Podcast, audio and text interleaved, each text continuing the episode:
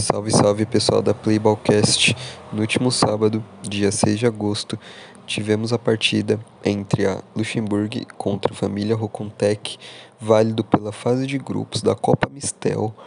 E nessa partida foi uma partida muito disputada, recheada de gols, onde a equipe da Rocontec conseguiu sair com a vitória por um placar de 4 a 3. Destaque da Rocontec para o jogador Pedro Henrique, que conseguiu marcar dois lindos gols e garantir a vitória do seu time, e também por parte da Luxemburgo, que o jogador Andreas também fez dois gols e quase garantiu o empate para sua equipe, mas a Rocontec conseguiu ser um pouco mais efetiva e sair com os três pontos.